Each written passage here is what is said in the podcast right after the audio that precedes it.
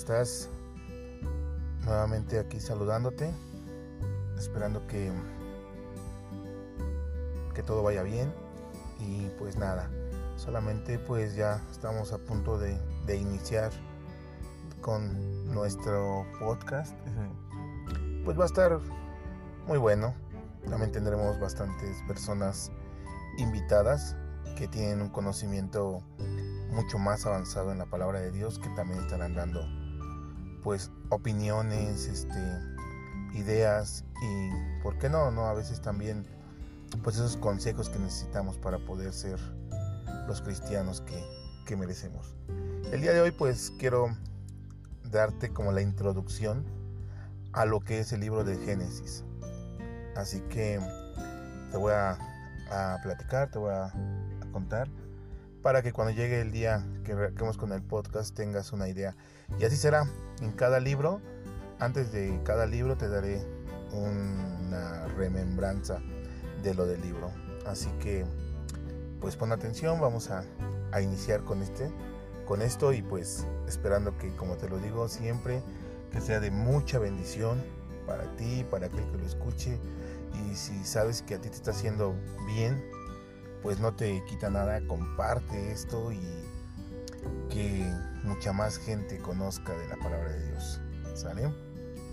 Bueno. Génesis. La gente siempre se ha preguntado cómo comenzaron todas las cosas. El universo, la vida, el bien, el mal, la muerte, las ciudades, las artes, las profesiones, los seres humanos y muchas otras cosas. El libro de Génesis nos habla de eso, de los orígenes, y esto explica por qué el libro se llama así, Génesis. Esta palabra viene del idioma griego y quiere decir origen o principio. El título en hebreo significa lo mismo. Este libro puede dividirse en dos grandes secciones, los capítulos del 1 al 11 y los capítulos del 12 al 50. Los primeros 11 capítulos hablan de los orígenes del ser humano y del mundo en que vivimos así como del origen de las diversas clases de plantas y animales. También habla del origen de los diferentes idiomas, de las primeras ciudades, de las diferentes profesiones e instrumentos musicales y de cómo apareció el mal. Génesis 1 al 11 habla también de las diferentes naciones que formaron parte de lo que se conoce como el Medio Oriente. Los capítulos 12 al 50 hablan de los antepasados del pueblo de Israel al que el Antiguo Testamento o Biblia hebrea conocen como el pueblo de Dios o pueblo de la alianza. El antepasado principal de ese grupo es Abraham.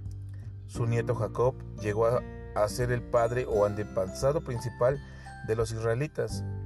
Cuenta el libro de Génesis que Jacob tuvo doce hijos, de los cuales José fue el más importante. Este Jacob también es conocido como Israel. Diez de sus hijos y dos de los hijos de José llegaron a ser jefes de las tribus que formaron la nación israelita. La importancia de José puede verse claramente en que el libro le dedica un amplio espacio. Génesis de 37 al 50 habla de su niñez, del celo que le tenían sus hermanos por ser el favorito de sus padres y por contarle sueños en los que él aparecía como el jefe de toda la familia. Era tanto el, odio que sus hermanos le tenían que quisieron matarlo. Al no poder hacerlo, lo vendieron a unos comerciantes del desierto, quienes lo llevaron al país de Egipto, y allí lo vendieron como esclavo. Después de varias experiencias difíciles, José llegó a trabajar como el ayudante especial del faraón. Es decir, el rey de Egipto, Dios le dio a José sabiduría e inteligencia y así José pudo salvar del hambre a los egipcios. También salvó a sus padres y hermanos de morir de hambre en la tierra de Canaán.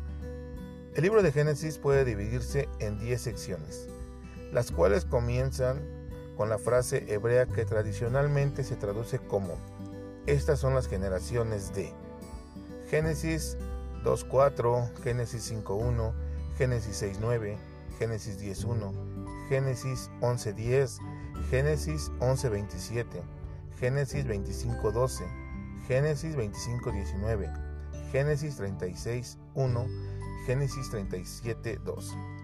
Génesis nos habla de Dios como el principio de todo. Sin Él, nada de lo que existe existiría. No habría vida ni existiéramos nosotros. Cuando, cuando Dios decidió crear la vida, nos creó parecidos a Él mismo, para que actuemos y vivamos como Él vive y actúa.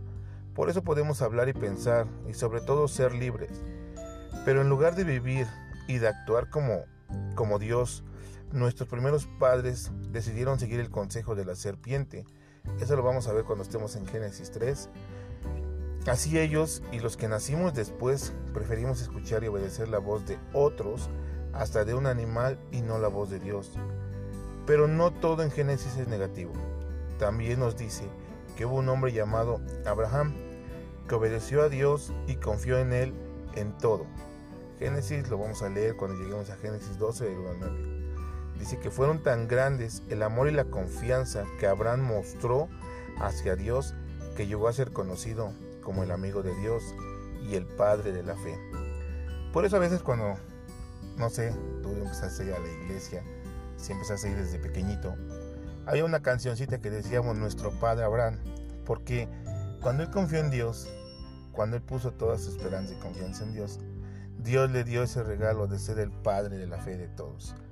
Entonces, créeme que este libro va a estar increíble porque nos va a platicar de cómo comenzó todo, cómo fue que comenzaron las naciones, cómo fue que, que empezó pues todo esto del pueblo de Dios, ¿no? Y cómo es que se extendió a muchísimo más. Entonces, va a estar increíble.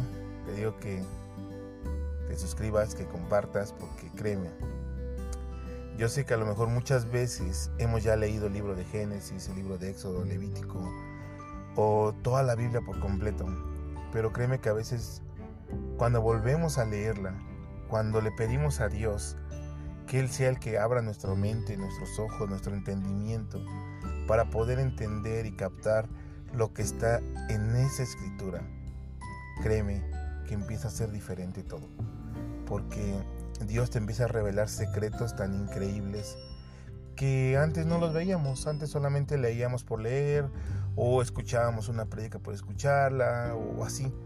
Pero cuando vamos a la oración antes y, hey Señor, por favor ayúdame, quiero que abras mi entendimiento, quiero por favor comprender todo lo que tú tienes escrito aquí, créeme que, que Dios lo va a hacer.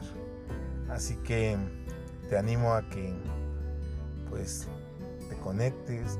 Y no sé, lo bonito ahora de la tecnología es que pues como vamos a subir los episodios, episodios diarios, pero tú puedes escucharlo en la mañana, en la tarde, en la madrugada, en la noche, no sé, a la hora que, que puedas y tengas ese espacio, créeme que va a ser de mucha bendición para tu vida. Así que pues ya faltan pocos días, nos escuchamos el 24 de julio. ¿Sale? Cuídate, que Dios te bendiga y hasta pronto.